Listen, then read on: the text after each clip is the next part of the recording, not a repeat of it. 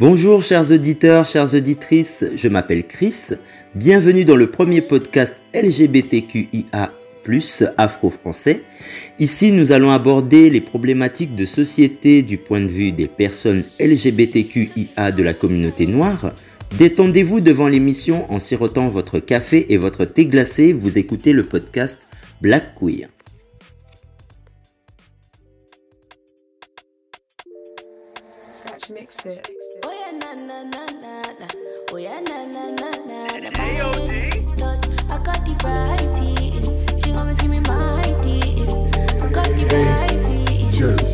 Says she wanna party with the Juggerbang Because she never met nobody by the dumb baby. Brown practice like a jugger bun I ain't never seen nobody but the I say, baby, do you want to be a jug? Are you sure you're party with the jug of she wants to party with the jug because she never met nobody but the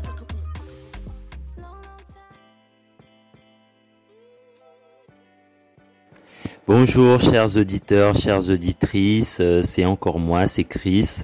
Euh, donc euh, je tiens vraiment à m'excuser auprès de vous pour cette longue absence.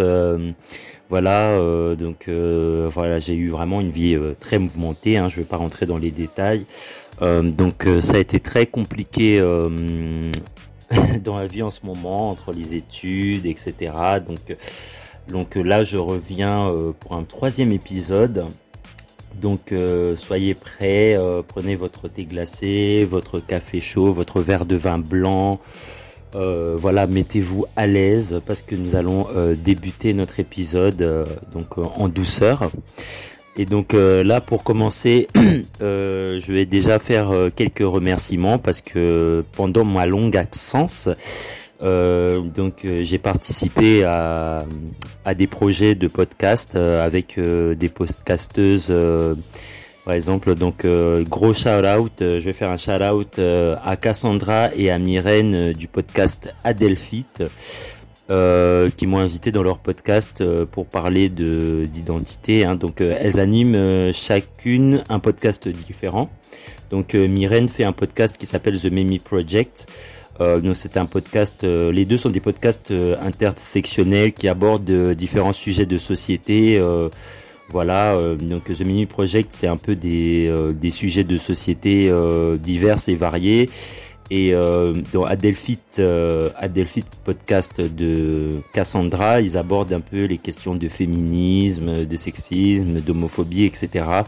Euh, donc c'est vraiment des, très bons podcasts à aller écouter. Donc je suis ami avec elle euh, sur Instagram. Donc euh, si vous êtes sur ma page Instagram, vous pouvez très bien aussi aller les suivre et leur donner de la force. Donc n'hésitez pas à aller les écouter et à leur donner de la force. En tout cas, ça leur fera plaisir. Je tenais à remercier aussi Audrey du podcast Let's Ketchup euh, qui m'a invité pour son projet The Voyage. Donc euh, je n'en dis pas plus, j'en dirai pas plus sur euh, tous ces podcasts là. Donc je vous invite à aller les écouter. Dès qu'il y aura la date, je partagerai sur ma page Instagram. Et donc vous pourrez à l'occasion aller voir ce qu'elles ont fait. voilà, vous verrez mes interventions. Donc on a vraiment beaucoup échangé, on a une très bonne complicité. J'ai une très bonne complicité avec les filles.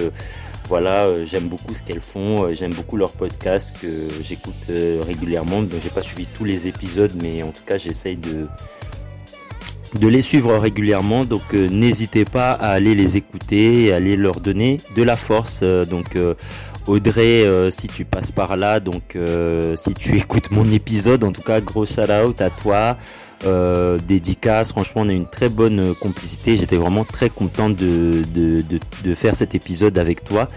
Donc, euh, donc ne t'en fais pas. Donc, euh, de toute façon, on est toujours en contact. Hein. Euh, Cassandra et Myrène aussi, on est toujours en contact. Donc, si j'ai des projets ou si vous avez des projets, donc on peut toujours en discuter et, et partager nos idées d'épisodes, etc. donc, je suis ouvert et et voilà, et surtout, euh, bah, n'hésitez pas aussi à partager. Hein. Bon, c'est pas obligatoire, hein, mais voilà quoi. En tout cas, moi, je suis pas au même niveau euh, professionnel que vous. Franchement, je suis épaté par votre travail, euh, par votre travail à tous les trois. Donc, je précise que vous ne vous connaissez pas toutes les trois. Hein. donc, je vous ai connu sur Instagram, mais c'était, enfin voilà, c'est deux groupes de personnes complètement, enfin complètement différentes qui ne se connaissent pas. Donc aujourd'hui, donc je vais introduire le sujet d'aujourd'hui. Je vais vous parler de l'identité noire. Euh, du rapport que j'ai avec euh, que j'ai eu avec euh, mon identité noire. Donc, comme vous avez suivi dans le premier épisode, j'ai parlé de mon arrivée en France. j'ai parlé de mes expériences de découverte, comment j'ai vécu le racisme, etc. C'était vraiment quelque chose qui était qui était très compliqué pour moi. Euh, donc j'ai beaucoup de choses à vous raconter pour mes épisodes euh, à venir et euh, le cas échéant aussi j'aurai des invités, des intervenants. Donc c'est toujours intéressant aussi d'avoir d'autres personnes qui interviennent dans le podcast mais je ne vous en dis pas plus parce que je vous réserve des surprises. Donc c'était déjà pour le troisième épisode. J'aurais dû déjà avoir un invité mais malheureusement voilà c'était il s'agissait de mon meilleur ami mais il n'est pas il est pas disponible. Donc du coup je vais faire cet épisode euh, tout seul. Donc euh, voilà, euh, souhaitez-moi bon courage dans les commentaires. Donc si vous tombez sur sur ce podcast, n'hésitez pas à commenter, n'hésitez pas à aller sur mon compte Instagram Black Queer. Donc vous me retrouverez, vous tapez Black Queer le podcast et vous me trouverez assez facilement. Donc sinon je mettrai le lien euh, dans les commentaires. Donc euh, n'hésitez pas à me soutenir et à me donner de la force. Donc aujourd'hui nous allons parler de l'identité noire, euh, l'identité noire de l'aliénation à la redécouverte. Donc je vais vous parler de du rapport que j'ai toujours eu avec mon identité noire, avec mon apparence, avec la manière dont je me percevais. Euh, donc je vais vous poser un contexte euh, donc euh, pour faire la suite de l'épisode 1 parce qu'il y a eu un épisode 2 mais du coup dans l'épisode 3 là je vais parler de la partie j'avais parlé de la partie de changement de mon changement de pays et de mon arrivée en France aujourd'hui je vais vous parler plutôt de la suite donc de ma vie en France de de ma découverte du racisme de, de de la honte de mon identité, comment je suis passé euh, de la honte à aujourd'hui euh, peut-être de l'affirmation euh, de mon identité. Donc allez, c'est parti, go. donc il faut savoir que lorsque je suis arrivé en France, je vais faire un petit récapitulatif. donc j'avais vraiment beaucoup de mal à m'adapter au pays. j'avais du mal avec avec la cuisine, avec les codes culturels, avec le langage, etc. Donc il y a beaucoup de choses que je ne comprenais pas. Euh, euh, notamment, euh, je ne comprenais pas, par exemple, qu'on me rappelait en permanence mon ma couleur de peau. Voilà, moi je n'avais pas de, je n'avais pas de perception sur ma couleur de peau. En fait, je n'avais pas conscience d'être noir au sens identitaire du terme. Qu'est-ce que ma couleur de peau pouvait renvoyer aux autres, euh, qu'est-ce qu'elle signifiait, qu'est-ce qu'elle avait comme signification, qu'est-ce qu'elle revêtait comme signification euh, euh, dans la perception des autres? Parce que du point de vue de ma propre perception, il n'y avait absolument aucun problème, c'était juste descriptif. Et donc tout au long de ma scolarité, en fait, j'ai subi énormément de moqueries de propos racistes, euh, voilà, des gens qui me faisaient l'accent, etc., qui euh, qui voulaient me rabaisser en fait, qui euh, qui méprisaient clairement ma couleur de peau et qui me rappelaient que j'étais inférieur à eux.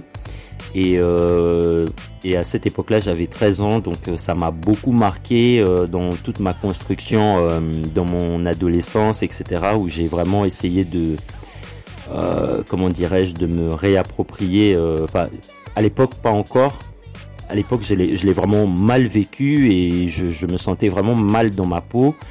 Euh, à tel point que à mes 18 ans, je pensais à faire de la chirurgie esthétique pour m'affiner le nez parce que j'avais un complexe par rapport à mon nez, par rapport à mes cheveux, par rapport à ma bouche, etc.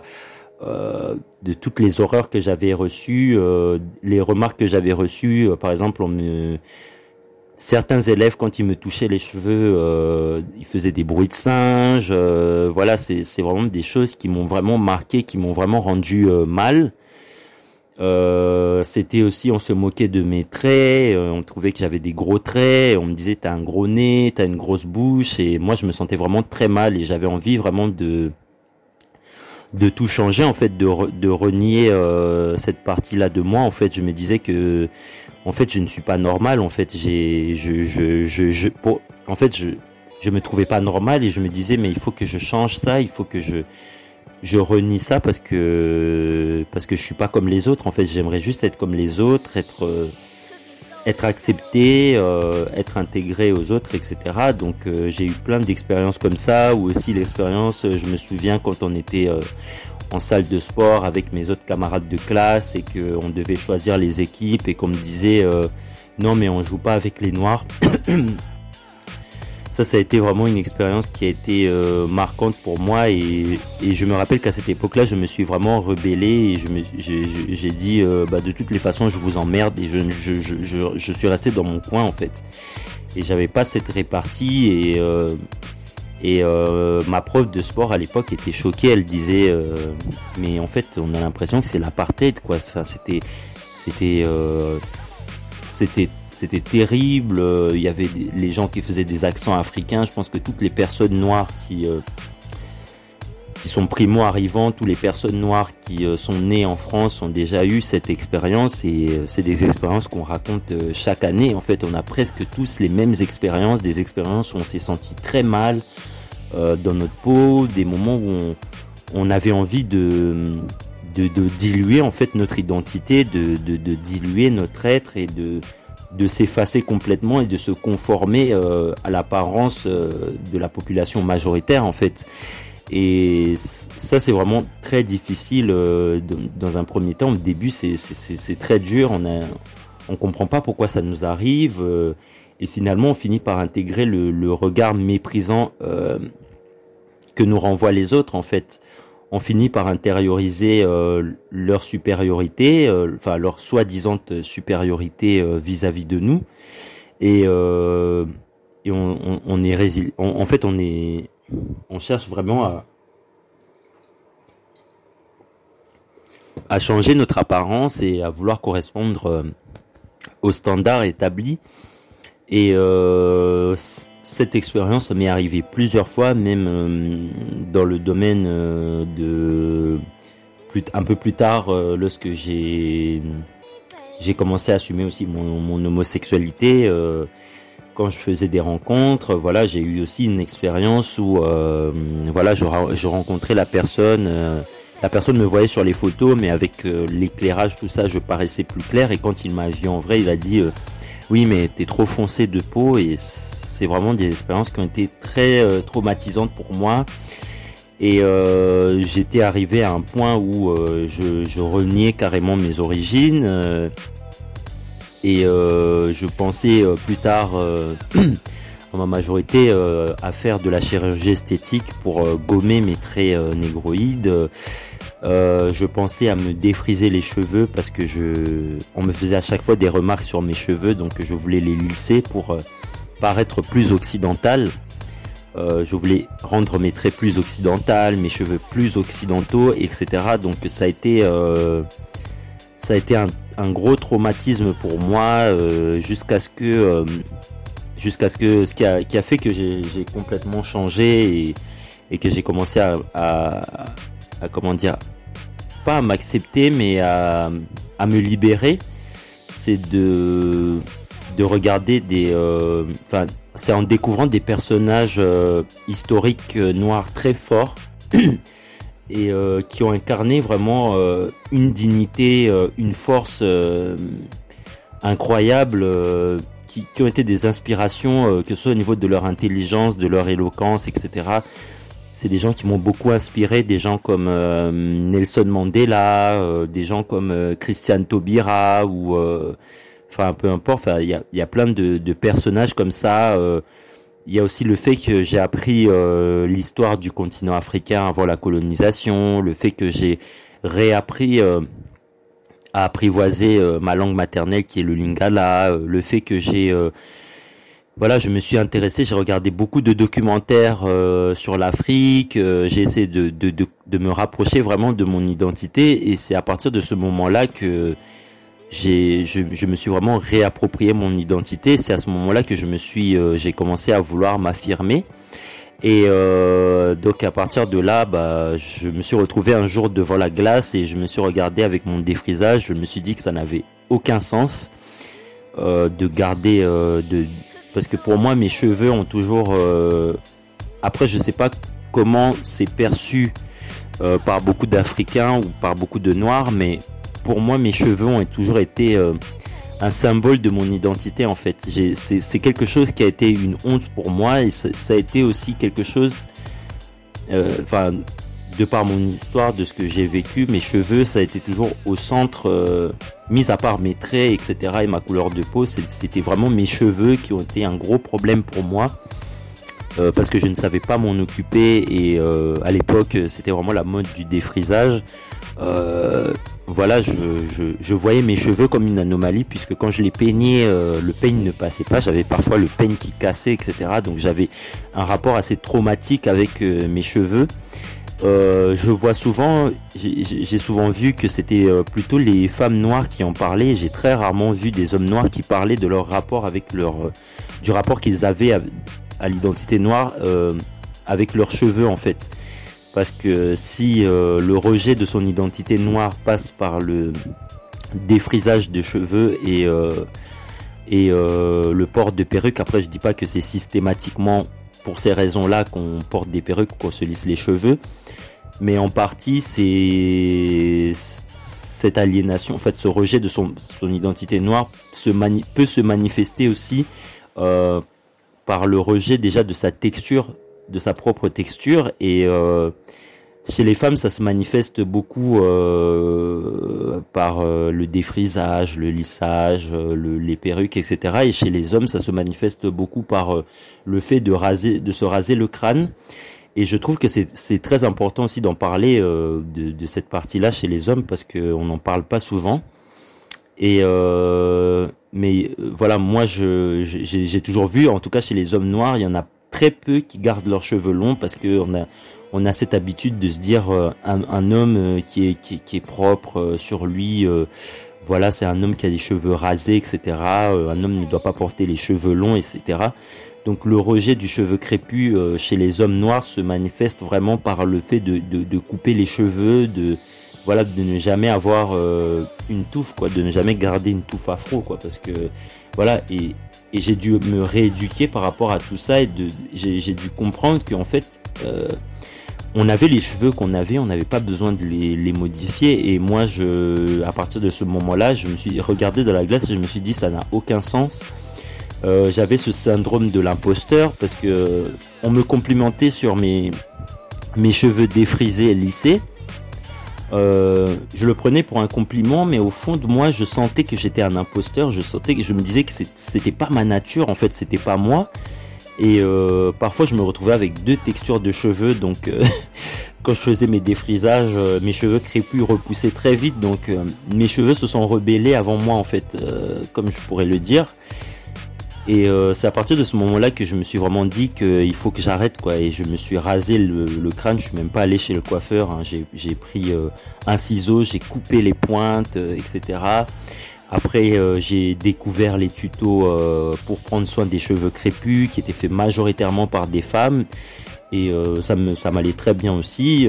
voilà, je, je, je, trouvais ça quand même très intéressant aussi le fait que les hommes ne parlent pas forcément de ce genre de sujet alors que ça les touche aussi, mais que plutôt que c'était les femmes noires qui prenaient en charge ce, ce, sujet sur le cheveu crépus. Et c'est grâce à des femmes noires que j'ai pu découvrir sur les réseaux sociaux, euh, voilà, j'ai regardé beaucoup de tutos sur les cheveux crépus, etc. Ça m'a, ça m'a, ça m'a donné envie et ça m'a donné envie d'abord parce que j'ai vu qu'il y avait des femmes noires qui avaient euh, des cheveux magnifiques. Pour une fois, je pouvais me dire que les cheveux crépus étaient magnifiques sans. Euh, c'était pas juste une manière de parler, c'est vraiment quelque chose que je pense et que, que, que j'ai perçu. Euh, c'est ces magnifiques euh, cheveux crépus, euh, noir brillant euh, ou marron brillant, mais une texture cotonneuse, douce, tout ça, en fait, pendant longtemps, je, je, ne l'ai pas vu, en fait, je ne l'ai pas regardé. Et pendant longtemps, je m'en suis voulu de ne pas de ne pas avoir pris soin de mes cheveux, etc. Donc j'ai commencé du coup euh, à m'occuper de mes cheveux. Euh, donc ça faisait, je les ai défrisés pendant trois trois longues années. Et euh, lorsque j'ai arrêté le défrisage et que j'ai commencé à me toucher le crâne, à toucher ma véritable texture de cheveux, j'avais l'impression que je redécouvrais tout d'un coup mes cheveux, quoi. Je redécouvrais ma texture de cheveux, je me redécouvrais moi-même en fait. Et ça a été le la première, euh, comment dire, ça a été euh, le premier moyen pour moi de renouer avec mon identité en fait, avec mon, avec ma négritude, avec mon identité noire. Ça a été en passant par mes cheveux, en ayant regardé euh, des, interventions de femmes noires comme comme Juliette Smeralda, c'est une femme que j'adore qui a écrit un bouquin sur les cheveux crépus, l'histoire d'une aliénation, je crois que c'est ça le titre. Et euh, c'est en voyant des euh, des, euh, des, comment dirais-je en voyant des journalistes des réalisatrices comme Rokaya Diallo en, regardant des, des travaux faits par des afroféministes ça m'a beaucoup inspiré en tant qu'homme noir cis je dirais pas cis parce que je suis quand même queer et pour moi je suis pas dans la définition même de, l'homme cis qu'on attend. Je je me ressens quand même comme un homme, mais je dirais que voilà, je suis un, je suis un homme cis, euh, peut-être un peu plus fluide, je je sais pas trop comment dire, mais en tout cas c'est en voyant toutes ces femmes que ça m'a ça m'a inspiré moi en tant qu'homme et euh, et je me suis dit bah oui en fait c'est possible, c'est possible de s'aimer, d'aimer ses cheveux, de de dépasser tous ces complexes qu'on a essayé de me mettre dans la tête et et ça a été vraiment le, le, canal par lequel je suis passé vraiment pour me reconnecter avec avec mon identité, avec euh, ce que je suis. Et euh, pour aujourd'hui, franchement, autant quand j'étais j'étais plus jeune, euh, j'ai aujourd'hui 26 ans, quand j'étais plus jeune, je rêvais d'être blanc et je me disais peut-être que quand je serai grand, je serai blanc, etc. Enfin c'est drôle, je me suis dit des choses comme ça. Je me suis dit voilà, euh, j'aurais tellement, j'ai rêvé pendant longtemps quand j'étais petit d'être blanc, euh, d'avoir les cheveux souples, de sortir de la piscine et, et de lever ma tête et d'avoir les cheveux qui bougent et tout ça, les cheveux qui bougent au vent, etc. Et aujourd'hui, je trouve ça complètement euh, absurde.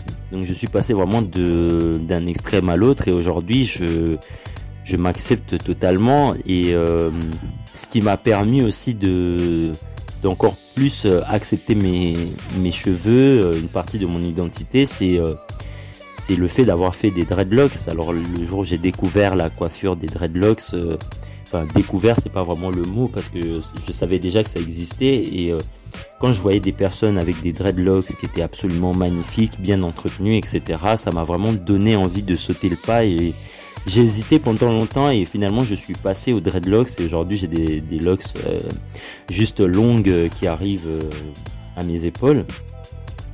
Et aujourd'hui quand je me balade dans la rue avec mes cheveux crépus, avec mes dreadlocks, je suis fier, je, je me sens... C'est pas que je suis fier, je me sens libre en fait. Je me sens libéré, je, je me dis que en fait je me suis moi-même enfermé dans une prison dans une prison et je me suis moi-même soumis à des, des dictats de beauté qui ne sont pas les miens. Et aujourd'hui, je suis vraiment content de, de m'être réapproprié cette identité, de m'être réapproprié ce que, ce que je suis en fait. Et c'est vraiment la plus belle expérience que, que j'ai jamais vécue. Et, et aujourd'hui, je suis très heureux. Aujourd'hui, euh, voilà, aujourd'hui je pourrais même m'habiller en tenue euh, traditionnelle africaine, ça me gênerait pas, alors qu'à l'époque je rejetais vraiment complètement ça. Aujourd'hui, je ça, fait partie de, de mon identité, euh, le fait d'être noir. Oui, ben dans le monde entier c'est perçu comme quelque chose de négatif, mais bon moi j'embrasse ça. c'est ce que je suis. Et euh, aujourd'hui, quand je repense à des modèles forts dans mon entourage, comme ma mère par exemple, qui est une femme juste mais une femme en or qui se, qui se bat, qui s'est battue pour que mes petits frères et moi soyons en France. Tout ce qu'elle a dû endurer. Euh, aujourd'hui, je la vois avec ses cheveux crépus, euh, afro euh, magnifiques, en plus elle est très coquette, c'est vraiment une femme magnifique.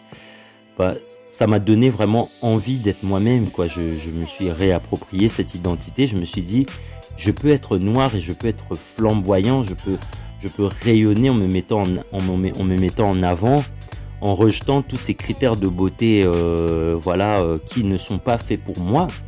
Parce que voilà, il c'est quand même, il y a un monde entre les critères de beauté occidentaux et, et les critères de beauté africains et j'ai découvert des critères de beauté africains que j'ai dû puiser dans mon histoire, dans dans mon vécu, enfin dans pas dans mon vécu direct, mais dans le vécu de, de gens de ma famille, de, de, mes ancêtres, etc. Je me suis dit euh, waouh, on a une culture magnifique et on est très beau comme on est. En fait, on est juste parfait, on est juste beau et en fait, il faut juste arriver à un moment où on ouvre les yeux et on s'en rend compte. Et c'est au moment où on s'en rend vraiment compte qu'on se dit, euh, enfin, il n'y a rien de mieux que d'être euh, soi-même, d'être l'originel, quoi. Enfin, euh, la copie ne pourra jamais égaler l'original, en fait. Et on aura beau essayer de rejeter ce qu'on est, rejeter le naturel, et le, naturel reviendra toujours au galop. Et ça, c'est vraiment une chose qui m'a qui m'a beaucoup plu dans, dans cette approche là que j'ai eue de mon identité. Euh, il y a aussi, euh, la, enfin, moi j'ai jamais eu vraiment de problème avec ma couleur de peau parce que enfin, je suis pas clair de peau, je suis pas foncé, donc j'ai pas subi le colorisme. À part quand, à part en été euh, où là je noircis, euh, j'utilise pas le mot bronzé parce que bon, c'est pas fait pour moi, mais c'est personnel.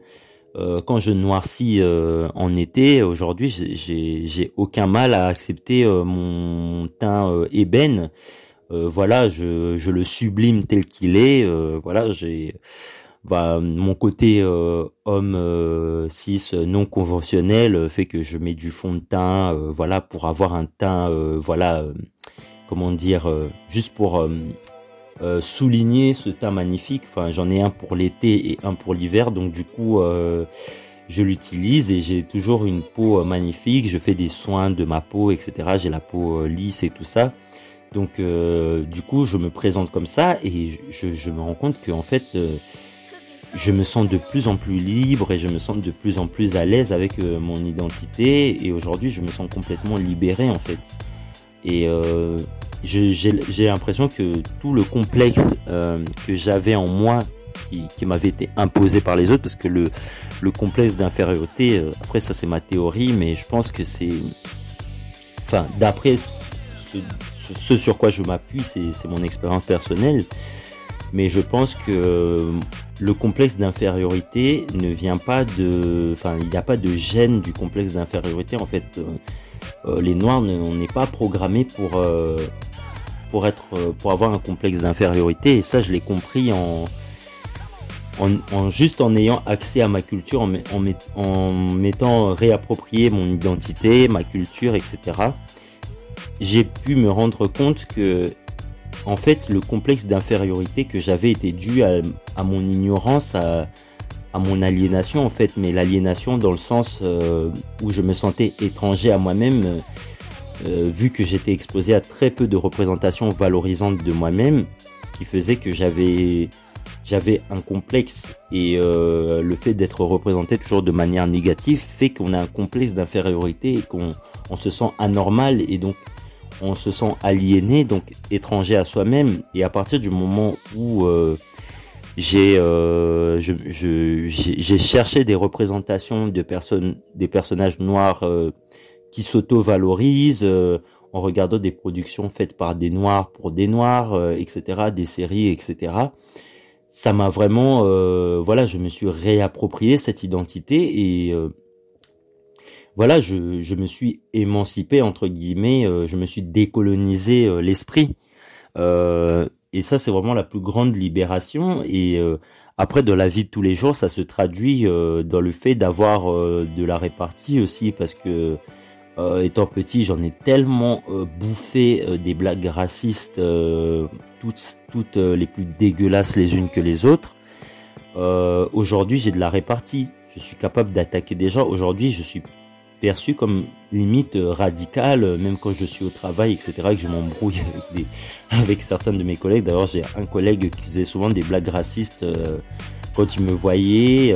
donc, quand je lui ai répondu, du coup, il a aujourd'hui voilà, il a peur de moi, quand il me craint aujourd'hui, euh, il n'ose plus faire ses blagues racistes avec moi parce qu'il sait que je vais le ramasser, euh, donc je vais le dabat correctement. Donc euh, voilà, comme disent les Ivoiriens, je vais le frapper correctement, mais frapper avec les mots. Hein. Attention, je suis pas violent, mais je suis violent avec les mots.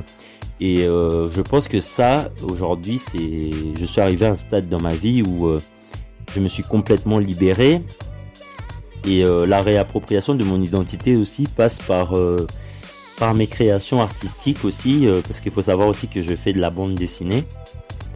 Euh, enfin, je fais de la bande dessinée. Je fais de la bande dessinée amateur. Hein, je suis pas encore professionnel. Euh, d'ailleurs, je, créerai un, un compte spécial pour mettre tout, tout mon travail. Peut-être un autre compte, un compte Instagram pour poster tout ça. Euh, donc euh, dans, dans ma réappropriation de mon identité, je sais que j'ai été beaucoup influencé par la culture japonaise, etc. ou euh, les cultures occidentales et j'ai eu beaucoup de mal à représenter des personnages noirs alors que ma, ma, ma, mère fait de la bande dessinée aussi et de la représentation de personnages noirs. Moi, je suis né au Congo, j'en ai j'en ai souvent vu, mais ma perception des personnages noirs dans les dans la bande dessinée, elle était elle était très biaisée en fait. J'avais toujours l'impression que les personnages étaient vraiment euh, très euh, étaient laids en fait. Je je trouvais pas les personnages noirs beaux. C'est vraiment incroyable. Enfin voilà, c'est c'est vous dire de là où je viens. Euh, donc moi quand je voyais des personnages noirs, euh, je les trouvais pas très beaux. Euh, voilà, j'avais du mal à. Et quand j'ai commencé à quand j'ai commencé à, dessiner mes premiers personnages noirs, j'essayais toujours de les d'affiner leur nez, de faire des cheveux lisses ou ou de faire des yeux clairs, etc. Parce que j'avais vraiment du mal à représenter des personnages noirs authentiques avec des cheveux crépus, etc. Avec des coiffures africaines. Mais voilà, j'ai fait tout un, long travail par rapport à mon identité où je, me, je me la suis réappropriée. Je me suis dit, mais il n'y a pas de raison à ce que, puisque je raconte des histoires qui sont quand même, euh, euh, qui sortent de l'imaginaire, euh, un peu dans le style science-fiction, ben, je me disais, pourquoi pas représenter des personnages qui me ressemblent, qui auraient des traits de caractère et qui seraient complexes et qui ne seraient pas juste des faire-valoir. Et c'est à partir de ce moment-là que j'ai vraiment commencé à, à représenter des personnages noirs euh, complexes. Euh, euh, j'ai été chercher des histoires de science-fiction qui ont été faites là-dessus. Notamment, j'ai découvert un, un auteur américain, enfin, enfin, qui est d'origine antillaise, mais qui, qui vit aux États-Unis, qui s'appelle Paul Louis Julie, qui a fait une bande dessinée qui s'appelle Johan C, qui parle de, qui parle d'un, comment dire, d'un d'un homme qui est recherché à travers l'espace et tout, euh, enfin d'un criminel qui est recherché à travers l'espace et qui se retrouve euh, euh, au milieu d'un conflit intergalactique entre deux royaumes. Et son histoire est vraiment inspirée de de comment dire des cultures africaines, de toutes les traditions, des légendes, etc. Mais c'est en version futuriste. Et je me suis dit voilà et j'ai découvert ça. Et ça a été une grande inspiration. J'ai découvert l'afrofuturisme aussi ça a été une façon de mettre en valeur aussi euh, les personnes noires, en fait, de nous de nous mettre en valeur nous-mêmes, en fait, euh, à travers différentes histoires, de mettre en avant notre complexité en tant qu'être humain, en nous humanisant un, peu plus, parce que je pense que si euh, nous ne faisons pas l'effort de nous humaniser nous-mêmes dans les représentations, personne ne le fera à notre place et la représentation ne sera jamais juste. Donc c'est pour ça que je je je et, et mon travail de réappropriation vraiment de mon identité passe aussi par la bande dessinée, euh, voilà, et, et par mon auto-représentation et, euh, et par le fait de ne pas tricher avec les traits, de représenter euh, les traits négroïdes avec une certaine qualité graphique, avec voilà, avec un graphisme qui permette de mettre en avant ces, ces traits-là, ces, ces, cheveux, cette couleur de peau, etc. Donc c'est quelque chose qui n'existe pas de la représentation générale. Hein. On a la représentation générale de la bande dessinée, on a vraiment le Yabon, Banania, etc. Mais là on a là on a de plus en plus de dessinateurs noirs qui représentent des personnages noirs charismatiques avec des styles graphiques vraiment très très très très travaillés très sophistiqués et euh, joli esthétiquement et ça ça m'a beaucoup plu et ça m'a donné envie de de m'y mettre aussi et de, de m'inspirer de leur travail et de sortir complètement d'une représentation caricaturale de, des personnages euh, noirs. Donc euh, ça aussi c'est l'un des pans culturels, enfin, c'est l'une des parties, l'une des branches, je sais pas comment dire, mais l'une euh, des, voies qu'il faut emprunter pour euh, la réappropriation de son identité, c'est aussi la représentation au niveau de la bande dessinée, euh, au niveau des histoires, des films, etc.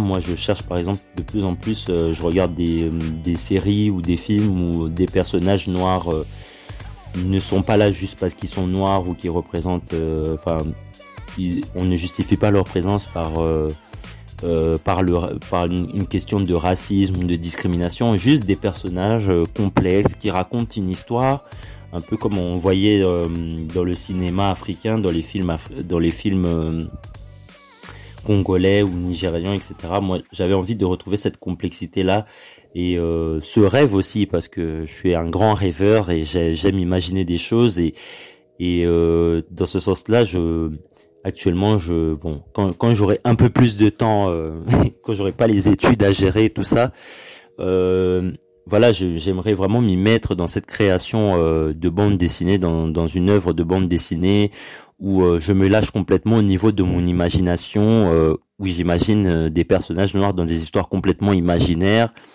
Et c'est aussi de représenter toutes les shades de la de la peau noire en fait de représenter aussi des personnages albinos, euh, des personnages homosexuels, tout ça, c'est des personnages transgenres, euh, non binaires, etc. C'est parce que tout ça, ça fait partie d'un large spectre de la représentation euh, des Noirs en fait. Et, notre identité noire, elle est, elle est complexe et elle est humaine tout simplement en fait.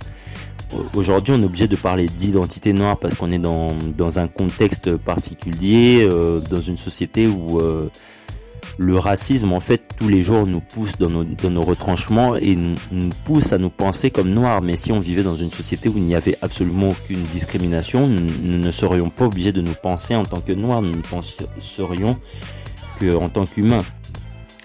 Mais euh, c'est pas pour aujourd'hui, donc pour l'or, euh, il faut continuer euh, à, lutter euh, de toutes les manières et c'est pour ça que je fais aussi ce podcast parce que j'ai besoin aussi de, de, de d'exposer mon avis, de dire ce que je pense euh, de la société en général, de parler de mon identité, de, mes multiples identités, euh, parce que mon identité c'est pas que euh, ma culture ou mon orientation sexuelle, c'est aussi mes, mes appartenances ethniques diverses. Voilà, c'est vraiment cette complexité que j'ai envie de, de, mettre en avant en fait dans les podcasts que je fais je dis dans les podcasts que je fais comme si j'en avais fait 10 000, mais euh, voilà, c'est vraiment ça que je veux mettre en avant. Je veux vraiment mettre en avant cette euh, cette complexité de l'identité noire et euh, je veux la sublimer, la magnifier, la banaliser en fait aux yeux des noirs eux-mêmes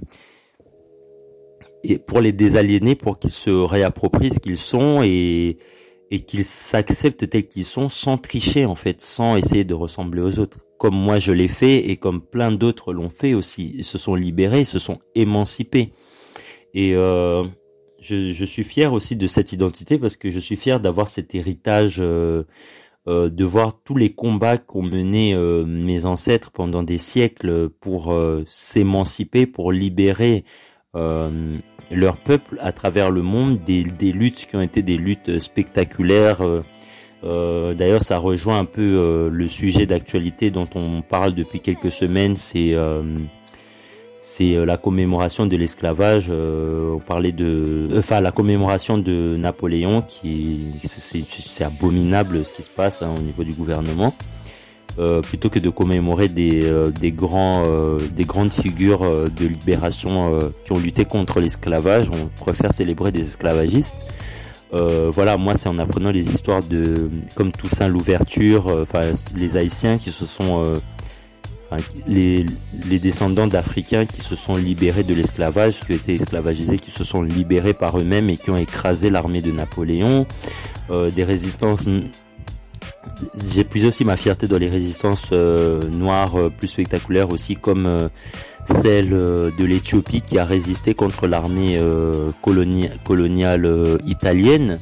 Donc ça c'était des, grosses des, des, victoires symboliques très fortes. Il y a aussi des victoires symboliques. Après je ne fais pas de hiérarchie entre les différentes victoires, mais il y a aussi les luttes pour les droits civiques aux États-Unis, la lutte antiraciste en France. Aujourd'hui, voilà, c'est vraiment en connaissant toutes ces luttes, en ayant conscience de, tout ce, de tout ce, euh, comment dire, tout ce, hum, toute cet éventail de, de luttes, euh, voilà, qui ont fait euh, de nous ce que nous sommes aujourd'hui, nous les personnes noires. Et je aujourd'hui je j'ai honte et je me dis mais comment j'ai pu renier, cracher sur tout ça en fait. Comment j'ai pu cracher sur toutes ces luttes d'émancipation? Parce que ça ça n'a pas été euh, facile à l'époque, c'était pire qu'aujourd'hui.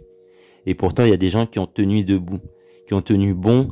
Et euh, c'est grâce à leur détermination et au fait qu'ils n'ont jamais lâché qui fait qu'aujourd'hui on n'a plus les chaînes aux pieds et aux mains et il serait temps qu'on n'ait plus les chaînes euh, mentales. Voilà, il serait temps de, de se libérer, en fait, de s'émanciper mentalement et de, de faire de cette émancipation un outil pour euh, créer, pour euh, aller toujours plus loin. À chaque fois que moi, à chaque fois que je constate qu'il y a du racisme, je préfère créer. Voilà, je je suis plus dans dans comment dire, je suis plus dans un racisme, enfin dans un antiracisme moral. Je, je pense que j'arrive dans une étape dans ma vie où je suis dans un, un antiracisme euh, politique où je suis plutôt dans une création euh, artistique, euh, voilà comment j'exprime euh, comment j'exprime ma colère parfois face à certaines injustices. C'est dans dans ma création, c'est dans le fait de à chaque fois que je me retrouve avec ces situations de racisme, j'essaie de m'évader en fait de de créer un monde où voilà toutes ces enfin toutes ces, ces parts complexes de enfin toutes ces identités complexes qui font partie des du peuple noir euh, je peux les mettre en avant dans, dans, dans, mes créations et ainsi créer un monde euh, parallèle en fait un monde où euh, qui est en dehors de cette réalité qui parfois peut nous démoraliser. Et c'est comme ça aussi que je, je puise ma force et c'est comme ça aussi que je trouve ma force aussi c'est dans, dans la créativité et donc je pense que vraiment c'est ça ça fait vraiment toute la différence et je pense qu'il faut il faut jamais lâcher quoi parce que le la lutte n'est pas terminée. Et aujourd'hui, je vois vraiment qu'on est euh, au bout du, on est au bout de, la lutte. Euh, on sent qu'on est en train d'atteindre vraiment une véritable égalité puisque euh, il y a une réaction en face, quoi. Il y a une réaction des plus conservateurs, enfin de tous les conservateurs, hein, pas seulement les gens d'extrême droite, mais même il y a des luttes LGBT dans le monde entier. Euh, voilà, il y a des, personnes LGBT qui luttent dans le monde entier pour leur égalité, donc on va de plus en plus vers une société égalitaire. Bon, ça c'est mon côté optimiste et je pense que le fait d'aller vers cette société égalitaire passera forcément par des moments de réaction très violente en face de personnes qui veulent garder leurs privilèges. Et euh, donc elles seront prêtes à tout, elles feront tout et la lutte sera de plus en plus féroce. Et ça veut simplement dire que nous sommes à l'aube d'une véritable égalité en fait entre entre toutes les personnes humaines. Alors l'égalité parfaite n'existera pas, certes, mais au moins nous aurons toutes nos, tous nos chances. Et euh, c'est dans ce sens-là aussi que je pense que c'est important la lutte antiraciste, la lutte contre l'homophobie, le sexisme, le, le validisme, enfin toutes les discriminations euh, qui existent euh, doivent être combattues. Et il ne doit y avoir aucune hiérarchie entre les luttes. Et euh, donc voilà, je pense vraiment que c'est c'est très important. Et et voilà donc euh, voilà là où j'en suis aujourd'hui, euh, voilà là où j'en suis de de ma réappropriation de mon identité. Donc je vous ai parlé un petit peu de de tout ce que j'avais à dire aujourd'hui et donc n'oubliez pas de me suivre sur Instagram. Donc je vous redonne mon Instagram, c'est B A L C.K.Q.U.E.E.R tiré du bas podcast. Donc Black Queer Podcast. Donc n'hésitez pas à me suivre sur Instagram, à partager, etc. Donc il y a des prochains épisodes qui sont prévus où je vais aborder encore d'autres sujets. Euh, on essaiera vraiment pour, j'essaierai vraiment pour la prochaine fois d'avoir des invités. Euh, donc n'hésitez pas aussi sur les commentaires à me donner votre avis euh, sur euh, comment vous avez trouvé le podcast. Est-ce qu'il y a des choses à améliorer? Donc euh, voilà, n'hésitez n'hésitez vraiment pas à me donner votre avis. donc mon podcast se trouve aussi sur Onshore. Il se trouve aussi sur euh, euh, comment ça s'appelle sur Spotify, etc. Donc on peut le retrouver un peu partout sur euh, Google Podcast. Vous tapez Black Queer le podcast et vous le trouverez sur Google assez facilement. Donc j'ai fait le test moi-même, donc ça marche très bien. Donc n'hésitez pas à le partager autour de vous, à votre entourage, etc. Et, et je vous dis à bientôt pour un prochain épisode. Salut